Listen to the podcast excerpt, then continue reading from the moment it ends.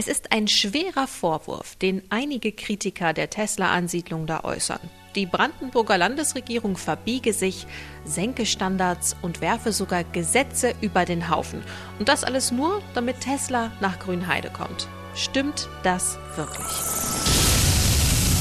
US electric car maker Tesla plans to invest up to 4 billion euros in its recently announced factory. Now, Tesla has decided to make Berlin the home of its first European gigafactory. We've decided to put uh, the Tesla Gigafactory uh, Europe uh, in the Berlin area. Giga Grünheide, Tesla in Brandenburg. Wir, das sind Phil Beng. Hallo. Und Philipp Barnsdorf. Hi. Fragen in dieser Folge: Kriegt Tesla von der Brandenburger Politik eine Sonderbehandlung? Kriegt Tesla eine Extrawurst, die andere Industrieansiedlungen nicht bekommen haben? Oder wird dieser Vorwurf künstlich aufgebauscht? Dazu hören wir nachher auch noch unseren landespolitischen Korrespondenten. Aber steigen wir mal ein mit einem Artikel in dem US-amerikanischen Finanzmagazin Bloomberg den hast du mir gezeigt, Phil. Da geht es jetzt zwar nicht explizit um die Brandenburger Regierung, sondern eher um die Bundesregierung. Aber den Titel fand ich trotzdem interessant für diese Folge. Germany promises Elon Musk whatever he needs for Tesla plant. Also Deutschland verspricht Elon Musk alles, was er für seine Gigafactory braucht. Also ist ja interessant, dass Bloomberg diesen Eindruck hat. Was steckt dahinter? Also Bloomberg bezieht sich in diesem Artikel ganz äh, explizit auf eine Äußerung von Bundeswirtschaftsminister Peter Altmaier, der gesagt hat, dass er sehr stolz ist auf diese Ansiedlung und dass äh, Tesla auch alle Hilfe und Unterstützung aus der Politik bekommen soll, die sie brauchen. Für uns aber ist viel relevanter vielleicht, was auf der Landesebene passiert, weil letztlich im Zusammenhang mit dieser Tesla-Ansiedlung ganz viel sich auf der Landesebene bewegt. Mhm. Und deswegen haben wir auch logischerweise mit dem brandenburgischen Wirtschaftsminister darüber gesprochen und ihn mal konfrontiert mit diesem Vorwurf, dass alles möglich gemacht wird, nur damit Tesla zufrieden ist. Mit Jörg Steinbach von der SPD und da hören wir jetzt mal rein. Es gab und gibt auch immer noch ein Märchen, sage ich jetzt mal ganz hart, diese Aussage, wir rollen Tesla den roten Teppich aus. Klare Aussage, das haben wir getan, als wir um den Standort gekämpft haben. Und da waren uns alle Mittel recht kulinarischer Art, was auch immer. Ja? So, der berühmte Flug, der dem Projekt seinen Spitznamen gegeben hat, in der alten Antonov und von da an hieß das Projekt Anushka.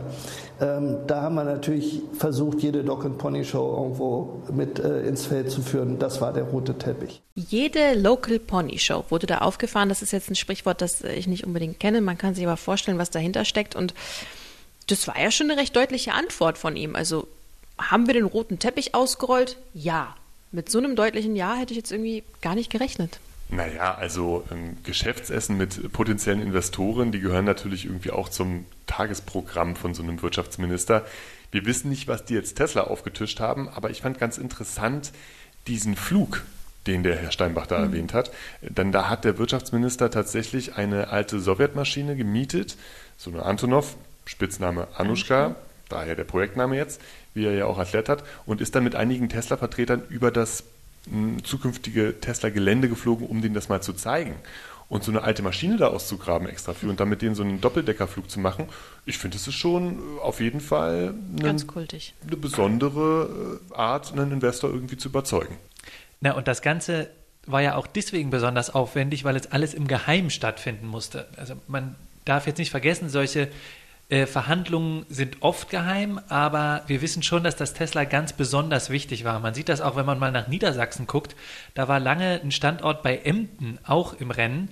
Und ähm, dann hat irgendwann der niedersächsische Wirtschaftsminister davon in den Medien erzählt und kurz darauf war Emden plötzlich aus dem Rennen raus. Also mhm. wir wissen nicht, ob es daran lag, aber na, der Verdacht liegt schon nahe. Der liegt nahe, genau.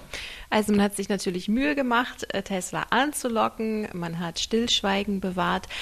Aber wie ging es danach weiter? Hören wir uns das nochmal an. Die Antwort von Jörg Steinbach geht weiter und es ist noch recht wichtig, was er jetzt danach sagt. Jetzt ist es eigentlich nichts weiter als eine große industrielle Ansiedlung, die nach dem Verkauf des Geländes im Land Brandenburg in der Regierung eigentlich auch gar keinen geschäftlichen Partner hat weil wir sind nicht die Genehmigungsbehörden.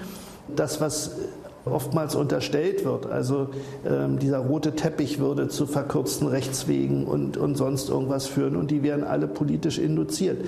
ich kann nur sagen, das wäre sowas von selbstmörderisch. In unserer Zeit kannst du eigentlich so gut wie nichts geheim halten. Es wird einmal durchgestochen. Wir würden wirklich auf die Entscheidungen der, der Behörden Einfluss nehmen.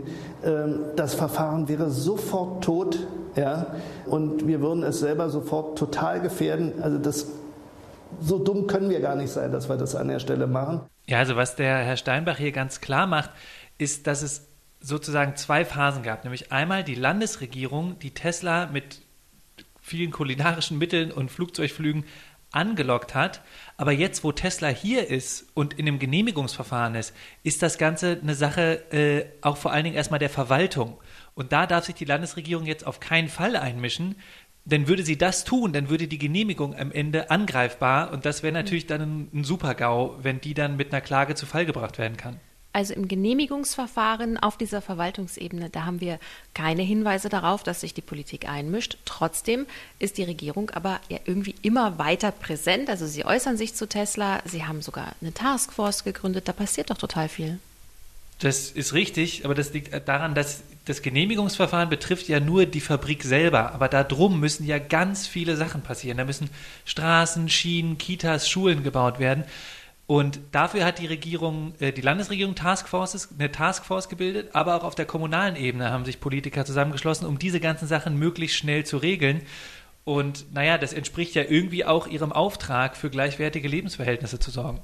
Das entspricht nicht nur ihrem Auftrag, gleichwertige Lebensverhältnisse, das ist sogar im Grundgesetz mhm. festgeschrieben, mhm. dass das irgendwie ein, ein, Auftrag der Politik ist, sich darum zu kümmern, damit auch der Regierung. Äh, und wenn wir mal so in die letzten Jahre zurückschauen, ist es ja auch nicht neu dass sich Regierungen um Wirtschaft bemühen. Also Stichwort äh, Braunkohle, Stichwort Lufthansa, Rettungspaket, Stichwort Abwrackprämie, da haben wir das schon öfter gesehen. Und ich glaube, dass jetzt Tesla so angelockt wird, wie es angelockt wurde, darüber kann man streiten, wie das gemacht wird, aber dass das passiert, ist jetzt kein Novum. Was aber vielleicht doch neu ist, oder mir zumindest öfters mal komisch vorkommt, immer, wenn ich eine Presseanfrage an Tesla habe, komme ich da natürlich nicht weiter, und lande dann aber meistens bei der Pressesprecherin zum Beispiel vom Ministerium für Umwelt. Also die Regierung scheint doch da eine Pressesprecherfunktion für Tesla zu übernehmen, oder? Ich habe da auch mal was Bemerkenswertes erlebt, und zwar bei den Rodungen. Da stand ich auch da mit ein paar Kollegen und wir wollten darüber berichten. Und wer dann ankam und uns das Ganze erklärt hat, war nicht etwa irgendwie ein Pressesprecher von Tesla, sondern der stellvertretende Regierungssprecher Brandenburgs. Und der hat uns dann erzählt, wie lange das Ganze hier ungefähr dauern könnte, wie viele Harvester da am Werk sind. Also es war schon ein bisschen skurril. Liegt wahrscheinlich aber auch vor allem darin, dass Tesla halt sich gerne einen ausschweigt äh, und sagt ganz viel über die, über die Firma und nicht so viel über die Regierung. Wir haben auch Herrn Steinbach gefragt, was er davon hält, dass äh, die Regierung immer wieder als, äh, als Pressesprecher herhalten muss. Und er fühlt sich damit auch nicht besonders wohl. Aber Tesla, wir haben es in der letzten Folge äh, besprochen, das gehört einfach zu ihrer Kommunikationsstrategie, möglichst viel nicht zu kommunizieren. Es gibt eben nur einen richtigen Pressesprecher, das ist Elon Musk, der ist nur auf Twitter aktiv und mit der deutschen Kommunikationskultur hat das eben nicht sehr viel zu tun. Ja. Aber man macht sich diese ganze Mühe natürlich, weil, man muss es nochmal sagen, Tesla der größte private Arbeitgeber in Brandenburg werden soll. Also ganz viele Menschen sollen ja eingestellt werden, Steuern sollen gezahlt werden, es soll einen Imagewandel für die Region bringen. Klar, dass man sich da Mühe macht. Die so ein bisschen eingeschlafene Region wieder zum Leben zu erwecken, das ist ja auch ein Wahlkampfversprechen in so einer Region wie Brandenburg.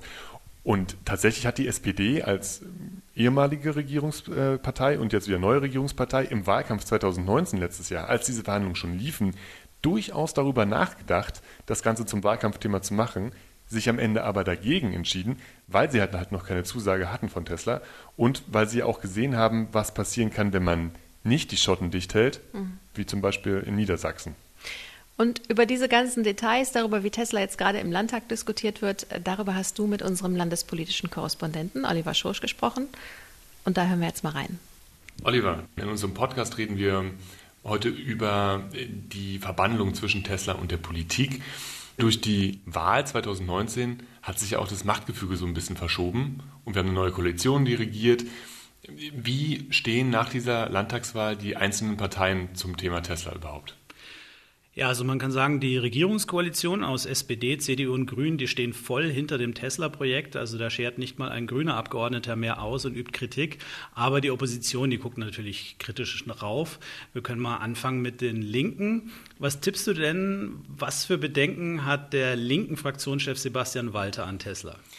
Naja, es ist ja so ein bisschen zwiegespalten, weil die saßen ja eigentlich mit in den Verhandlungen ja. drinne und jetzt sind sie auf einmal in der Opposition müssen also irgendwas zu kritteln finden. Also so richtig fundamental kann die Kritik nicht sein, dass Tesla überhaupt kommt. Ich habe das Gefühl, ich habe aus der Linken viel über Verkehr gehört, dass die unbedingt wollen, dass da ein Infrastrukturkonzept ja, ja, ja. hintersteht. Ist mit dabei. Hören wir mal kurz rein, was Sebastian Walter sagt. Tesla wird nur dann ein Erfolg, wenn wir gute Arbeit und gute Löhne tatsächlich sichern. Dafür ist Herr Musk bisher nicht besonders bekannt. Tesla wird dann ein Erfolgsprojekt, wenn es ein abgestimmtes und sinnvolles Verkehrskonzept gibt, das die Anwohner nicht vollends im Verkehrskollaps versinken lässt. Und es ist dann ein Erfolg, wenn wir für eine sinnvolle Umfeldentwicklung sorgen und dafür sorgen, dass diese Fabrik nicht zu einer massiven Belastung für die Menschen wird, Preise für Mieten und Grundstücke in die Höhe treibt und am Ende es zu einer Verdrängung kommt. Ja, es sind auch so die typischen linken Themen, wo er eben Bedenken hat. Sehr kritisch sind auch die Freien Wähler. Die geben sich ja immer gerne so als die lokal verankerten Unabhängigen, die ja eigentlich keine echte Partei sind, sondern so lose Wählervereinigungen, die für Bürgerbelange einstehen. Und deren Wirtschaftsexperte im Landtag, Philipp Zeschmann, der kritisiert die aus seiner Sicht mangelnde Transparenz. Also, dass die Lokalpolitiker rund um Grünheide und die Menschen dort immer schlecht informiert werden. Können wir auch mal kurz reinhören, was Philipp Zeschmann sagt. So nimmt man die Menschen nicht mit. So macht man aus fehlenden Informationen Verunsicherung und produziert Ängste und das Gefühl, ignoriert oder alleingelassen zu werden. Wie kann man nur seitens der Landesring ein solch hoffnungsvolles Ansiedlungsvorhaben derart kommunikativ gegen die Wand fahren? Ja, ziemlich harte Worte. Dieser Philipp Zeschmann von den Freien Wählern, der hatte ja auch einen handfesten Streit mit dem SPD-Wirtschaftsminister Jörg Steinbach. Zeschmann hat ihm vorgeworfen, den Genehmigungsbehörden bei der Tesla-Ansiedlung Anweisungen gemacht zu haben. Und da sagte Steinbach, das sei eine dreiste Unterstellung und er behalte sich vor, gegen solche Aussagen auch juristisch vorzugehen. Also wir haben es von den Linken gehört und wir haben auch äh, von den Freien Wählern gehört. Das sind, ist ja eher so Performance-Kritik. Also die kritisieren ja eher das Wie und nicht die Ansiedlung von Tesla an und für sich. Genau. Also die beiden Parteien, die sind schon für Tesla, für die Ansiedlung. Es gibt eine Partei, denen Tesla in Grünheide tatsächlich ein Dorn im Auge ist, und das ist die AfD. Sie haben ja versucht, äh, Demonstrationen vor Ort zu vereinnahmen. Das habt ihr auch schon mehrfach in diesem Podcast erzählt. Wir können mal kurz uns den AfD-Abgeordneten Lars Günther anhören. Die Landesregierung hat Tesla sprichwörtlich einen roten Teppich ausgerollt. Tesla nutzt diesen roten Teppich gerne aus. Es hätte Not getan, einen geeigneteren Standort zu wählen. Ja, und da gibt sich die AfD tatsächlich auch grüner als die Grünen, denn sie kritisiert, dass beim Tesla-Werk ein Wasserschutzgebiet ist. Das werden die Regierungsparteien der Koalition ja nicht unbedingt auf sich sitzen lassen, oder? Genau, die Parteien der Regierungskoalition, die feuern dann immer ordentlich zurück und sagen dann sowas wie, ihr müsst immer alles schlecht reden, ihr sollt doch auch froh sein, dass so ein großer Arbeitgeber nach Brandenburg kommt. Und da gab es so einen Moment in einer Landtagsdebatte, da sind wir alle so ein bisschen zusammengezuckt und dachten, wow, da hat der CDU-Fraktionschef Jan Redmann die AfD wegen Tesla so richtig zusammengestaucht. Da können wir auch mal kurz reinhören. In Wahrheit geht es Ihnen um eine Sache. Ihnen geht es um eine Sache. Deshalb bekämpfen Sie dieses Tesla-Projekt. Es passt nicht in Ihre Erzählung. Sie wollen die Erzählung von einem untergehenden Deutschland vorantreiben. Und wenn es hier ein Erfolgsprojekt gibt, ein, ein wirtschaftliches, erfolgreiches Projekt in Brandenburg, wo Arbeitsplätze entstehen, wo Wirtschaftswachstum durch generiert wird, wo sich weitere Unternehmen hier engagieren können, dann passt das einfach nicht in Ihre Erzählung. Sie wollen den Untergang Deutschlands herbeireden. Das ist Ihr Ziel. Also wir hören, es gibt ordentlich Streit um diesen roten Teppich, der ausgerollt wird für Tesla von der Landesregierung. Aber wie weit der Teppich reicht, das haben wir ja gesehen, weil der geht ja tatsächlich bis in den Landtag. Da war Tesla ja zu Gast. Ja, also die Abgeordneten, die waren schon sehr gespannt, als Mitte August zum ersten Mal jemand von Tesla gekommen ist zu ihnen, und zwar in den Infrastrukturausschuss. Da war ich auch mit dabei.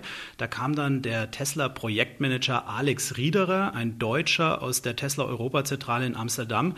Und der sah aus wie so ein typischer junger Start-up-Typ. Der ist Mitte 20 erst, ein smart und sportlich wow. wirkender junger Mann mit weißem Hemd, Jeans und Turnschuhen. Und ähm, der sollte dann eigentlich Fragen der Abgeordneten im Infrastrukturausschuss beantworten, wie das Gäste normalerweise da so machen.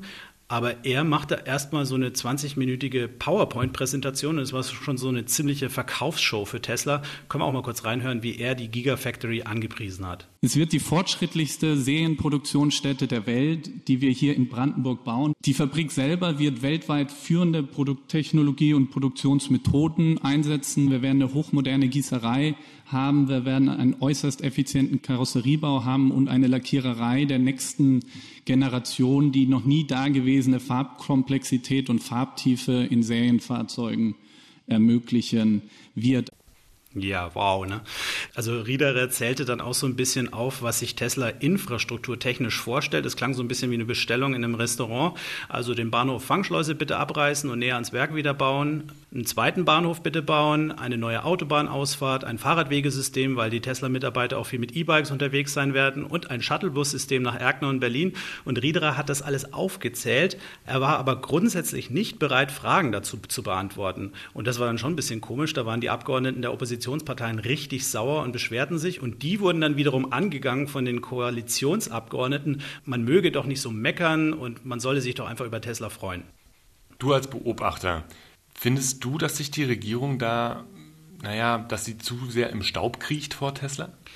Ja, also dieser Vorwurf, sie lassen sich vor den Karren spannen, das kommt ja immer von der AfD. Ich würde das so ein bisschen differenzierter sehen und eher den Vorwürfen von Linken und Freien Wählern zustimmen zum Teil. Also die Transparenz und die Aufklärung seitens der Regierung, die lassen tatsächlich manchmal zu wünschen übrig. Also da gibt es dann irgendwie Ausschusssitzungen, wo man wirklich sehr dürftige Antworten von der Regierung, vom Minister oder vom Staatssekretär bekommt. Und man verhält sich gegenüber Tesla schon so ein bisschen devot auch. Andererseits muss man natürlich sagen, bei so vielen Konkurrenzstandorten dieses Ding nach Brandenburg her verhandelt zu haben. Das ist schon wirklich ähm, ein Freund von mir aus Brandenburg, der die Regierung sonst kritisch sieht. Der sagte, endlich haben sie mal was auf die Kette gekriegt im Wirtschaftsbereich. Also es ist schon der Clou, die Erfolgsgeschichte schlechthin dieser Regierung. Deshalb kann man vielleicht sagen, ja, sie lassen sich vor den Karren spannen, aber immerhin vor einen Karren mit Goldbarren. Oliver Schosch, unser landespolitischer Korrespondent für Brandenburg, vielen Dank, dass du dir die Zeit genommen hast, uns mal so politische Einblicke zu gewähren. Ja, sehr gern. Also ein schönes Bild, was er da hat. Ein Karren voll Gold. Das trifft es ganz gut. Ich glaube, da beschwert sich kein Brandenburger drüber. Aber es wird auf jeden Fall ganz schön viel Gewese gemacht im Landtag. Für mich ist ja jetzt die spannende Frage, wie kommt das Ganze eigentlich bei den Bürgern an? Und ich weiß, dass du, Phil, dir gerne mal die Kommentare unter unseren mhm. Podcast-Posts durchliest. Das ist mein Guilty Pleasure geworden inzwischen, ja. Hast du da ein paar Eindrücke gewonnen? Ja, rund um unseren Podcast herum wird immer sehr viel kommentiert. Leute erklären, warum sie Tesla gut finden, warum sie Tesla schlecht finden und so weiter. Aber manchmal geht es in den Kommentaren auch ganz spezifisch darum, wie das Handeln der Regierung hier eingeschätzt wird. Ein Kommentator schreibt zum Beispiel, ich finde das Handeln der Brandenburger Regierung unverantwortlich. Hauptsache irgendwie Investoren werben, ohne Rücksicht auf Verluste. Oh, voll auf die 12. Ja, deutliche Worte. Schon relativ harsch. Auf der anderen Seite geht das Spektrum natürlich auch sehr ins Extreme positive. Andere Leute loben die Regierung dafür. Hier schreibt eine andere Kommentatorin, wenigstens kommt mal ein Investor. Eine Aufwertung des Landes als internationaler Industriestandort wäre auch nicht zu verachten nach dem Debakel mit dem hm. Berliner Flughafen. Wir erinnern uns daran. 14 ja. Jahre hat es gedauert, jetzt hat der BER endlich aufgemacht. Aber diese ganzen Verzögerungen und so weiter, die haben natürlich Brandenburg und Berlin als Industriestandort nicht ja. besonders gut dastehen lassen. Das ist jetzt natürlich die Kommentarspalte. Die ist wahrscheinlich nicht perfekt repräsentativ äh, dafür, was die Brandenburger wirklich denken. Du, Philipp, hast dich ja mit ein paar Statistiken auseinandergesetzt. Was sagen die denn so? Ja, also es gibt zwei repräsentative Umfragen, mit denen kommt man da vielleicht ein bisschen weiter. Die eine äh, wurde gemacht direkt zwei Tage nachdem Elon Musk das Ganze im November letzten Jahres angekündigt hatte. Und da kam raus, dass in ganz Deutschland ungefähr 70 Prozent der Menschen diese Industrieansiedlung von Tesla in Grünheide gut finden. Und auch in Brandenburg waren es ungefähr 70 Prozent, die das Ganze gut fanden. Dann gab es noch eine zweite Umfrage im Frühling diesen Jahres von Forsa im Auftrag der Märkischen Allgemeinen Zeitung. Und die hat ergeben, dass sogar mehr als 80 Prozent der Brandenburger Tesla in Grünheide gut finden. Und auch wenn man mal, jetzt abgesehen von Umfragen, sich in Grünheide so umguckt, möchte ich auch mal vermuten, dass auch in Grünheide eine Mehrheit zumindest nicht dagegen ist. Denn dann hätten einfach diese Demos gegen die Tesla-Ansiedlung ganz anders ausgesehen. Also da ja, waren ja nur 200, 300 Leute zu Spitzenzeiten und in Grünheide wohnen 8000. Also eine überwiegend doch positive Attitüde gegenüber Tesla. Ich will trotzdem noch ein bisschen in dieser Kritik rumgraben. Was ich nämlich oft höre, im Austausch mit einigen Kritikern, nicht mit allen, aber mit einigen, ist, dass sich die Bürger in diesem Genehmigungsverfahren übergangen fühlen. Also nicht gehört, nicht früh genug involviert, nicht tief genug involviert. Ja, also man muss sehen, so ein Genehmigungsverfahren, das hat qua Gesetz, muss da Bürgerbeteiligung an einigen Punkten stattfinden. Nämlich musste Tesla, das haben sie auch gemacht, äh, ihre Baupläne offenlegen, zweimal sogar, weil sie sie zwischendurch nochmal überarbeitet haben. Da konnten Bürger sich das angucken und dann gab es ja auch den Erörterungstermin, ähm, wo dann äh, Vorschläge, Beschwerden, all solche Sachen mhm. äh, von Bürgern besprochen wurden. Und wenn es die Genehmigung dann gibt, dann kann man natürlich auch als Bürger gucken, ob man da einen Ansatz findet zu klagen.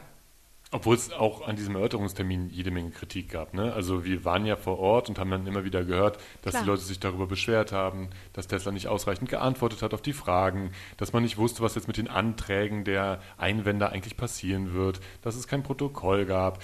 Also ich habe sehr oft gehört von Leuten, die das alles kritisch sehen, dass sie gesagt haben, das, was hier passiert, ist, ist überhaupt nicht mehr demokratisch. Und ist eine Farce. Ja, ich habe auch von mehreren Umweltverbänden, also unter anderem dem NABU Brandenburg gehört, die haben auch viele Unterlagen von Tesla vermisst beim Erörterungstermin und die wollen, dass das ganze Verfahren nochmal zurückgedreht wird und Tesla nochmal ganz neu die Unterlagen auslegt. Was man aber insgesamt bei der Betrachtung von dem Erörterungstermin nicht vergessen darf, das Ganze ist jetzt nicht in erster Linie irgendwie als demokratischer Beteiligungsakt gedacht, sondern da geht es darum, einfach alle wichtigen Punkte, die inhaltlich für die Genehmigung, für das Bauvorhaben wichtig sind, alle zusammenzutragen. Ja, schon keine Volksabstimmung oder so, ja. stimmt, ja.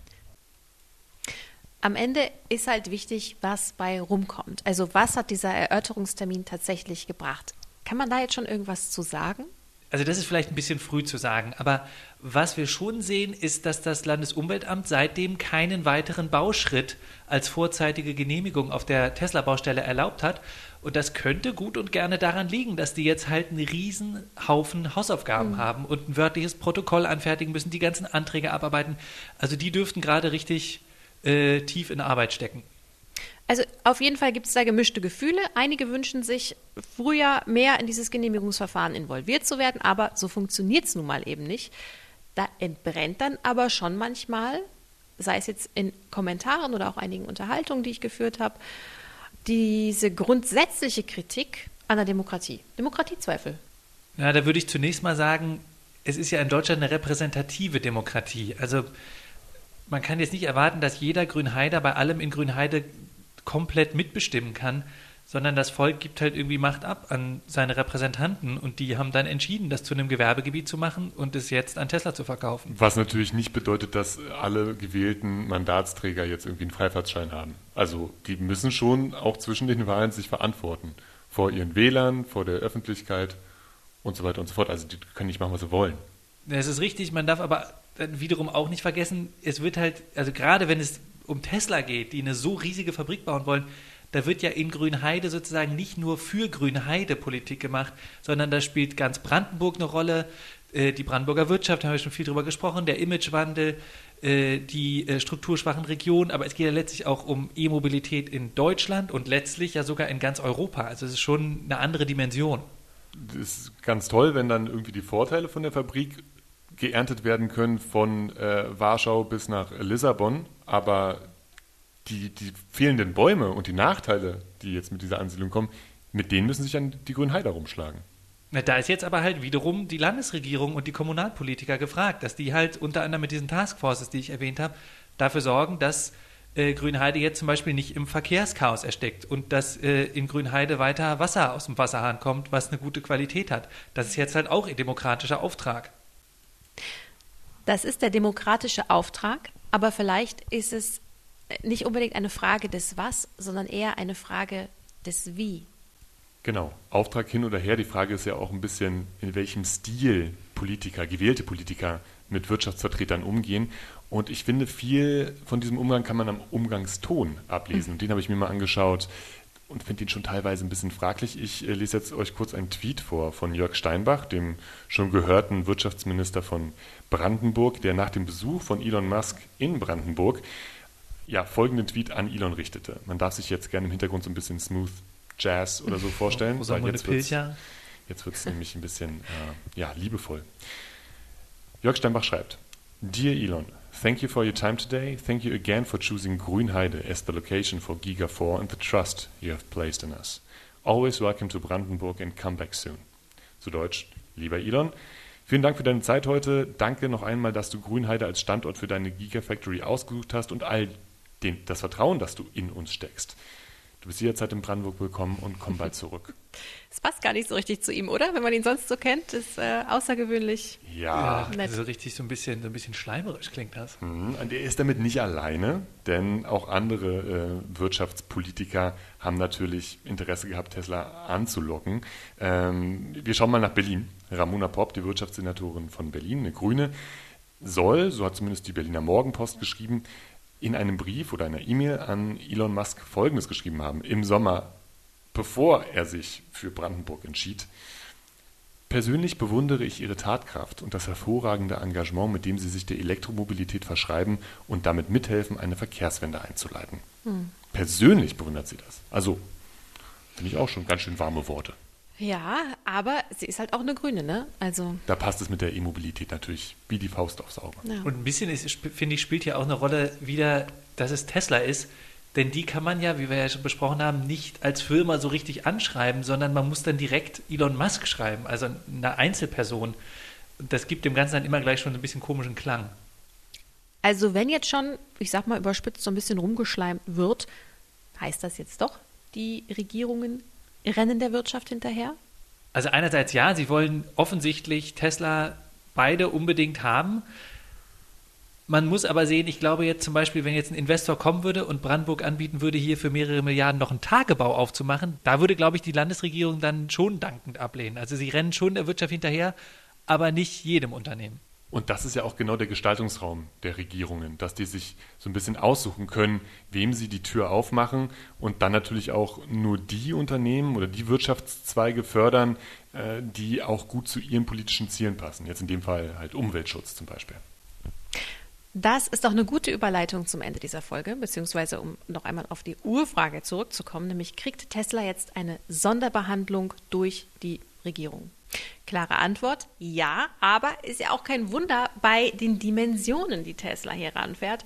Und soweit wir das sehen, wird der legale Rahmen dabei aber nicht gesprengt. Das war jetzt eben in kurzer Zeit sehr viel Engagement. Nur wenn man sich zum Beispiel anschaut, was die Regierung über Jahre für die Braunkohle getan hat, dann wird es wieder etwas relativiert, oder? Ja, also wenn mich jetzt jemand fragt nach der Extrawurst für Tesla, und das wird mir ja oft gefragt, dann sage ich, eine Extrawurst gibt es eigentlich nicht, aber von der normalen Wurst, da gibt es ganz schön viel für, für Tesla. Also schon auf jeden Fall mehr als eine extra Portion. Sehr, sehr schönes Bild, Phil. Danke dafür. In der nächsten Woche sehen wir uns dann zum Staffelfinale, zum großen, mit der Folge 8. Bis dahin freuen wir uns wie jede Woche über Kritik und Anregungen und natürlich auch über Lob per E-Mail gerne an giga.rbb-online.de.